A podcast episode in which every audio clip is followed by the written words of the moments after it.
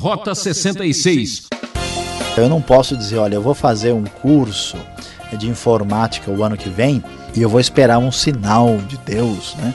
E aí, então, só quando Deus mostrar as coisas, o jeito fica 30 anos aguardando para ver se ele faz.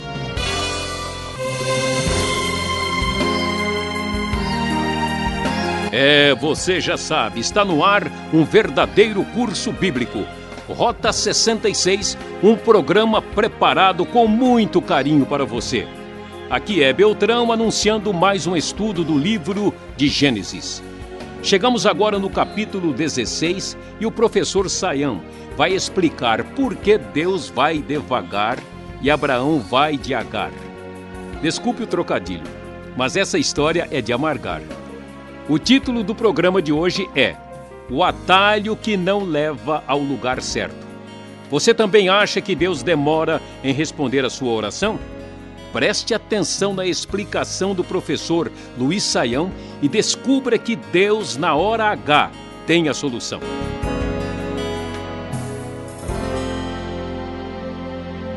Capítulo 16 do livro de Gênesis, hoje aqui no Rota 66. Hoje vamos pensar sobre o atalho que não leva ao lugar certo. Como vimos até agora, Deus havia feito a promessa a Abraão e esta promessa está levando um tempo para se concretizar. Tudo foi ameaçado, Abraão quase morre de fome, obrigado a fugir para o Egito, enfrenta dificuldades familiares. Será que a promessa vai dar certo ou não vai? Deus então, no capítulo 15, aparece e diz a Abraão: Eu estou garantindo tudo, estou no controle da situação, não precisa se preocupar, tenha paciência, porque a minha promessa vai ser cumprida. Chegamos ao capítulo 16 e, meus queridos amigos e ouvintes, impressionante.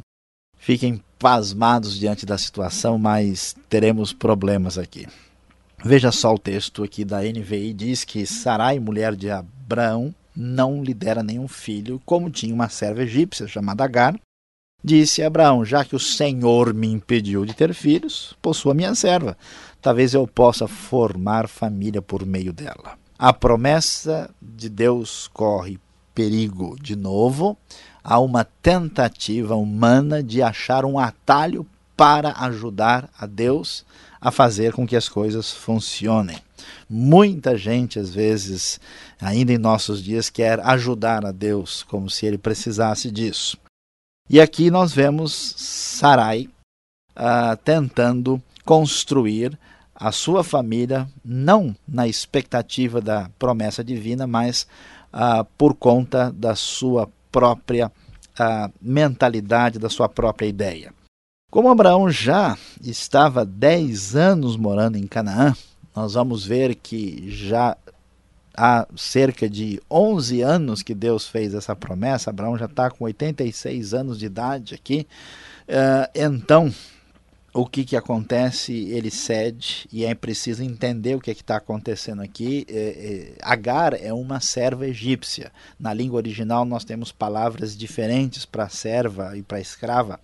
E a palavra aqui usada faz referência a ela ser serva de Sara mesmo, ou Sarai.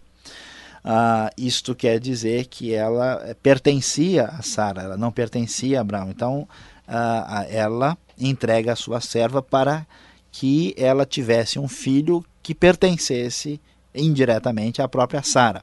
Quando a gente lê isso, a gente fala, mas que coisa mais estranha, que história esquisita. Uma mulher quer ter filhos e arruma uma serva para que tenha filhos por meio dela, construa uma família por meio dela. É importante observar a questão cultural, o contexto da época aqui.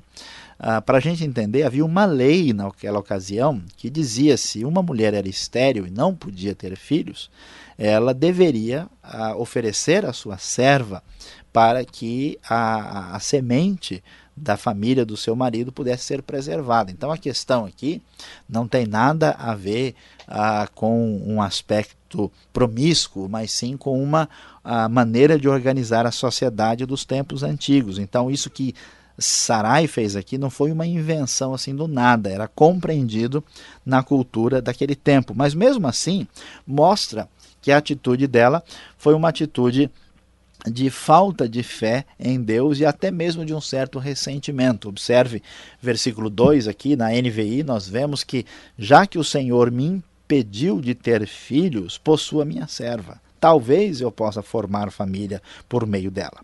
E o que acontece aqui é exatamente aquilo que dissemos no início. A ideia é criar um atalho para chegar ao caminho certo, mas o atalho não levou ao lugar certo porque ele não se baseou na palavra divina, mas sim no esforço humano autônomo e independente de Sara e Abraão. E os problemas logo começam. Veja só a parte final do versículo 4: diz que quando ela se viu grávida, Agar começou a olhar com desprezo para sua senhora. Claro, porque isso era importante. Isso tinha um valor especial na sociedade. Ela se sentiu, vamos assim dizer, mais mulher do que a própria esposa de Abraão, e os problemas começam a, a crescer naquela casa e surge uma grande confusão é, que veio de uma ideia que não tinha fundamento naquilo que Deus desejava. Então os problemas chegam a tal ponto que quase que nós temos que chamar a polícia aqui, porque vai ter briga e expulsão de gente de dentro de casa. Abraão, inclusive, diz: Ó, escuta, Sara, a sua serva está em suas mãos. É como quem diz: Olha, não foi você que deu a ideia, agora faça o favor de uh, tomar as rédeas e resolver o problema que você iniciou. Faça com ela o que achar melhor. Sarai maltrata Agar, que acaba fugindo. Diante de umas circunstâncias como estas apresentadas no capítulo 16, nessa tentativa de construir as coisas por meios humanos, independentemente de Deus, o que nós deveríamos esperar? Minha expectativa é que, olha, Abraão já teve um pouco de dúvida lá no capítulo 15, dizendo: Deus, será que o Eliezer de Damasco não vai ser o herdeiro? Agora, os dois, em comum acordo, depois da iniciativa e proposta de Sara, arrumam a uma gravidez da serva para ser o filho que eles tanto esperavam, era para Deus ter ficado indignado e ter dito aos dois: escuta, vocês não acreditam mesmo. Eu fiz a promessa e eu estou demorando esse tempo porque eu sei o que eu estou fazendo, e Deus deveria, quem sabe, punir e até mesmo punir Agar ah, e o filho que estava envolvido no processo. Mas, meus grandes e queridos amigos, é surpreendente o Deus da Bíblia. A Bíblia nos fala que depois que Agar, que foi o problema que surgiu na vida do casal Abraão e Sara, foi expulsa de casa depois que a coisa teve aquele clima de rádio patrulha, toda aquela confusão, né, poderia aparecer num programa de crime aí bem conhecido da televisão, o anjo do Senhor aparece e vai atrás de Agar. Como Deus é bondoso, como a sua misericórdia é extraordinária, Deus vai atrás de Agar, que é o resultado da falta de fé perfeita de Abraão e Sara. E o anjo do Senhor pergunta a Agar: Agar, serva de Sarai, de onde você vem, para onde você vai? E ela se explica e o anjo do Senhor diz: ó, volte a sua senhora, sujeite-se a ela. E não há uma palavra de recriminação, não há uma palavra de condenação, há uma espécie de silêncio no texto e a manifestação da bondade e grande misericórdia de Deus. O anjo do Senhor diz para Agar: Olha, multiplicarei tanto os seus descendentes que ninguém os poderá contar. Apesar de tudo o que está acontecendo ser um sinal de incredulidade e de um atalho que não levaria ao lugar certo, Deus, mais uma vez, como aparece em outros lugares de Gênesis, estende a sua mão bondosa e ele aparece no versículo 11, conforme a nova versão internacional da Bíblia, dizendo o seguinte: o anjo do Senhor, que é uma referência ao próprio Senhor. O anjo do Senhor aqui quer dizer o anjo que é o Senhor, não é um anjo uh, específico, é a própria manifestação do Deus de Israel. Você está grávida e terá um filho e dará o nome de Ismael, porque o Senhor a ouviu em seu sofrimento. Ele será como jumento selvagem, sua mão será contra todos, e a mão de todos contra ele, ele viverá em hostilidade contra todos os seus irmãos. Ismael vem a ser depois o pai de todos os povos árabes que habitam a região do Oriente Médio e onde uh, tem vivido por uh, muitos séculos e até mesmo milênios. E muitos árabes e descendentes vivem no Brasil é, numa situação muito harmoniosa e tranquila aqui nesta terra tão abençoada.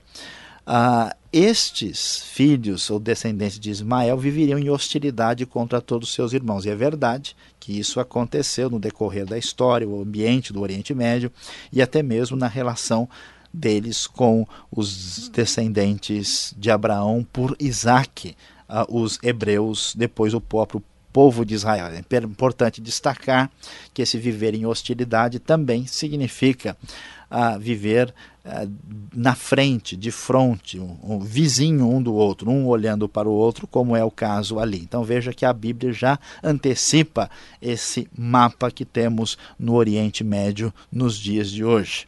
E então, esta manifestação especial de Deus leva Agar até dizer algo interessante. Ela diz: Tu és o Deus que me vê. Teria eu visto aquele que me vê, né? esse Senhor extraordinário. Ela, que, que manifestação especial de Deus eh, eu tive aqui. E aí o texto termina dizendo que Agar teve um filho e lhe deu o nome de Ismael. E Abraão estava com 86 anos de idade quando Agar lhe deu Ismael. É interessante observar então que o texto mostra para nós que Deus, na sua bondade, ainda estende a sua mão de misericórdia, não punindo diretamente nem Sara, nem Abraão, e ainda estendendo promessa baseado na sua bondade para Agar, mesmo que tudo que tenha acontecido aqui represente uma espécie de ameaça para que a promessa venha de fato a acontecer, a ser cumprida e seja de fato uma criação de um atalho para os caminhos divinos. E esse atalho não leva ao lugar certo.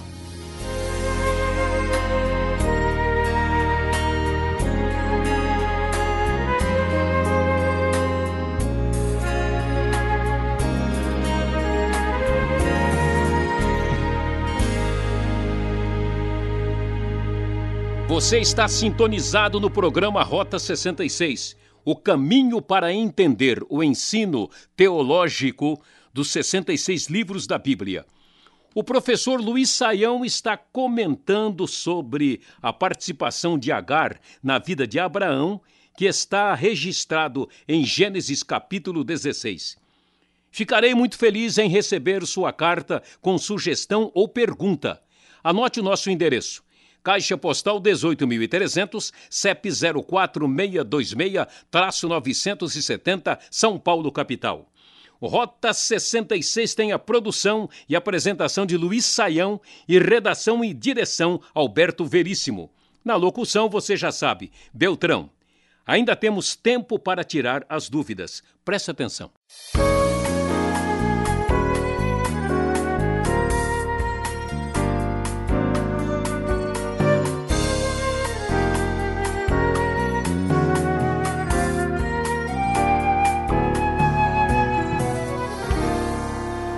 O Rota 66, Saião, está chegando num, num momento da sua viagem onde que coisas estão acontecendo, parece novela já, né? Tá ficando emocionante. E eu tenho aqui algumas perguntas, né? Eu sei que o ouvinte que está nos acompanhando também gostaria de fazer a sua e ele, no outro momento, ele vai estar tá participando. Mas eu quero começar com essa dúvida, né? A história de Agar, ela é estranha para nós, no século XXI, cabeça de ocidental, ela não mostra uma certa tolerância né, com o caso aí, vamos colocar assim, barriga de aluguel, né, tão em moda hoje em dia, que tolerância é essa? Que permissão foi essa de Agar entrar e fazer um meio de campo aí com Abraão e, e Sara?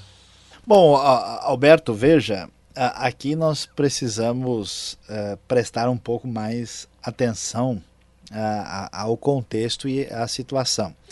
Existe um princípio importante de interpretação da Bíblia que muita gente não leva a sério. É um pouquinho complicado a gente falar assim, mas é fácil de entender quando devidamente explicado. Um texto uh, descritivo não necessariamente é um texto normativo. O que quer dizer isso, trocando em miúdos em palavras mais compreensíveis?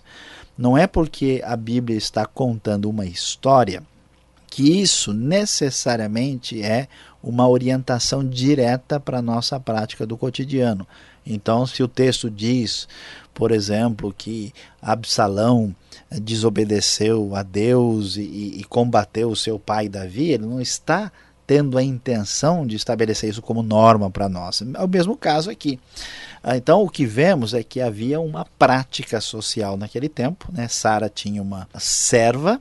Uma secretária, ela, né? É, ela não tinha condição uh, de ter filhos e ela e, emprestou para que ela pudesse ter filhos. Então, isso era um ajuste da sociedade. Agora, em nenhum momento o texto afirma que isso é bom. Aprova, né? Em nenhum momento aprova, ele apenas descreve o que estava acontecendo. Agora, não há dúvida alguma que o texto mostra que isso foi sinal de falta de fé, de incredulidade, né, de infidelidade dos dois.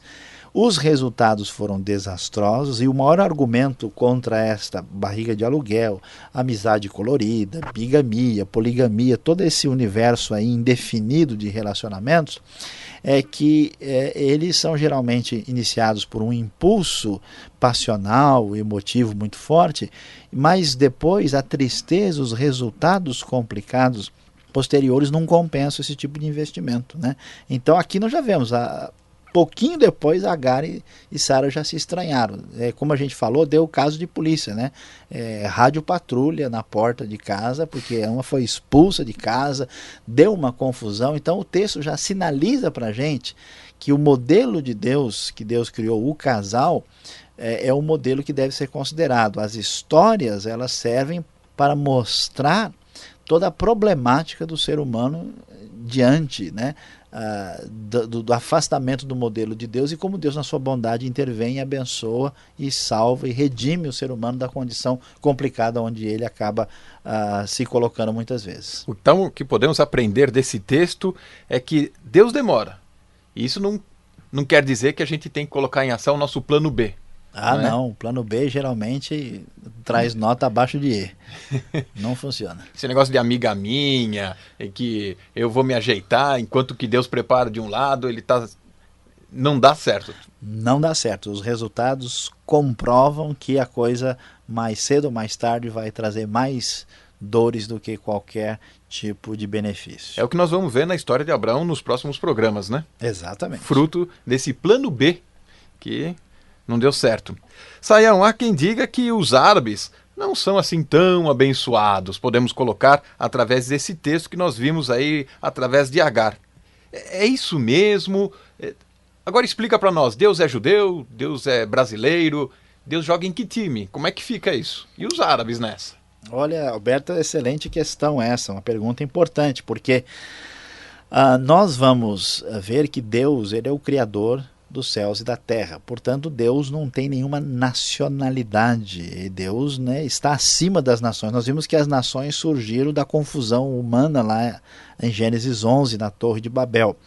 Quando a Bíblia diz que Deus escolhe Abraão e forma o povo de Israel, é com o propósito de cumprir a sua promessa, que tem a finalidade de abençoar todas as famílias, todos os povos da terra e trazer redenção. Como ah, os árabes estão geralmente associados aos muçulmanos, o que também não é verdade, a gente sabe que somente 15% dos muçulmanos são árabes e que nem todos os árabes, existe uma grande quantidade, milhões de árabes que não são muçulmanos, né? essa associação não é, é, tão correta como se imagina. Não é tão justo pensar não, assim. Né? né? E por causa dos problemas do Oriente Médio, muita gente imagina, ó, os árabes realmente são um povo que parece que estão em guerra contra Deus, contra a Bíblia, contra todo mundo. Não é verdade. Deus não aprova nenhum tipo de racismo, nenhum tipo de favorecimento injusto de qualquer etnia. Deus ama os árabes e aprova o texto de aqui. O texto diz que Deus abençoou e diz que Ismael foi dado por Deus. Então nós não podemos ter nenhuma atitude preconceituosa e problemática contra o povo árabe E, e, de certa forma, graças a Deus que aqui no Brasil nós temos uma convivência tão amigável entre as diferentes eh, etnias e, e, e origens, né? Nós já vimos que como Uh, o racismo contra os negros não tem nenhum fundamento na Bíblia, e aqui agora também estamos vendo que o preconceito e a rejeição dos árabes, como se eles tivessem alguma associação com o mal, não tem fundamento nas escrituras sagradas. Deus ama os judeus, os árabes, os brasileiros, os americanos, os alemães, os africanos, né?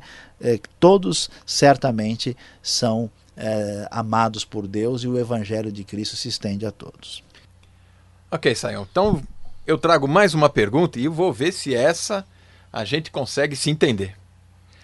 O texto diz que 10 anos de espera Abraão teve que aguentar. Eu não sei não, não sei é comigo. 10 anos para mim é uma eternidade, é muita coisa.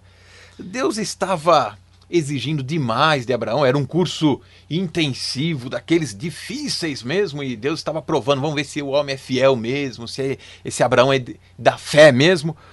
Porque demorar tanto tempo assim? Por que de tanto tempo, tanta demora? Se é um jovem com 25 anos orando pela sua namorada, para sua noiva, e ter uma resposta só 10 anos depois, aí já foi, né? Como é que fica? Bom, Alberto, olha, essa questão é muito assim pertinente né, à vida prática das pessoas. Primeiro, nós temos que entender que o caso de Abraão é um caso que não pode assim ser considerado do ponto de vista prático como paradigma para a vida de todo mundo. Então eu não posso dizer, olha, eu vou fazer um curso de informática o ano que vem e eu vou esperar um sinal de Deus, né? E aí, então, só quando Deus mostrar as coisas, o sujeito fica 30 anos aguardando para ver se ele faz. Nós estamos na época do Novo Testamento, nós temos princípios diretivos vindo das Escrituras, devemos agir conforme eles nos apresentam. No caso de Abraão, Deus se manifestou e fez uma exigência uh, específica é, que foi a obediência e crer na promessa, e aí Deus a mostrou uma demora desenvolvendo o caráter aprovado de Abraão como alguém que crê. Isso é importante para nós porque nós temos dilemas na vida, dificuldades, certas coisas que nós gostaríamos de ver resolvidas em pouco tempo, que foge à nossa capacidade de modificação. Então, nesse sentido, a, a compreensão de que Deus está em ação e o desenvolvimento da paciência, isso é importante para nós. E então nós devemos separar as coisas, né? sabendo que podemos confiar em Deus, circunstâncias difíceis na sua vida, você pode ter a confiança de que Deus está em ação, mesmo que isso pareça demorar. Eu conheço casos de gente, por exemplo, que o, o pai orou pelo filho a vida toda, o pai morreu e não viu o filho convertido e se tornar um grande servo de Deus muito tempo depois. Deus demorou talvez mais tempo que Abraão. Mas a gente não pode, né? Será que eu vou escovar o dente hoje? Vou esperar um sinal de Deus, né? E aí até aí a família toda já desmaiou, a situação está difícil. Se precisar, eu dou o sinal, viu?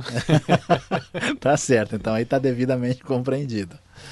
É, o que nós podemos aprender com essa resposta é que o relógio de Deus não é o mesmo, da mesma marca do nosso, né? Por Sem isso, dúvida alguma. Por isso que nós somos apressados até demais. Saio, muito obrigado pelas explicações.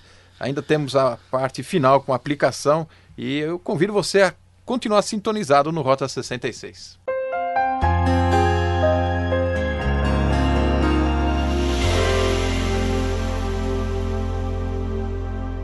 Chegou a hora de descobrirmos o que isto representa para a nossa vida depois de termos estudado Gênesis capítulo 16, a história do nascimento de Ismael a tudo aquilo que vimos de importante para a nossa vida. A primeira coisa que merece uma atenção especial é que o jeitinho pode dar mau jeito. Preste bem atenção. Né? Deus tinha dito a Abraão e Sara sobre a sua promessa. E eles resolveram criar uma situação, um atalho, conforme nós vimos, que não deu certo, um atalho que saiu da rota. Então, Cuidado, observe os princípios de Deus, veja as promessas de Deus e a sua palavra e não dê um jeitinho nas coisas. Muita gente fala que a gente vive, né, no, às vezes, atrás do chamado jeitinho brasileiro. Existe um jeitinho até internacional no mundo todo, mas não fuja da orientação divina. Tudo que você quiser criar, muita criatividade fora daquilo que Deus eh, define, pode realmente trazer resultados doloridos. Você pode dar um mau jeito por ir atrás desse jeitinho. E a segunda coisa extraordinária é ver que sempre há esperança para reconstrução, porque Deus é bom demais. Às vezes a gente observa que Deus exagera, extrapola na sua misericórdia, apesar dos nossos erros. Veja, o erro é uma coisa claramente chamada de erro e por isso é ruim, negativa. Não brinque com ele. Mas se você falhou, saiba que Deus, na sua bondade, reconstrói. Mesmo depois do erro de Abraão e Sara, mesmo depois de tudo o que aconteceu com o envolvimento de Agar, Deus, na sua bondade, estendeu a mão e ainda manifestou-se de maneira tão extraordinária, porque a sua misericórdia dura para sempre. Você que está aí sofrendo, com o coração dolorido pelos seus erros, volte-se hoje para Deus, porque Ele vai abençoar a sua vida, mesmo que você tenha extrapolado e passado do ponto. Deus abençoe muito a sua vida.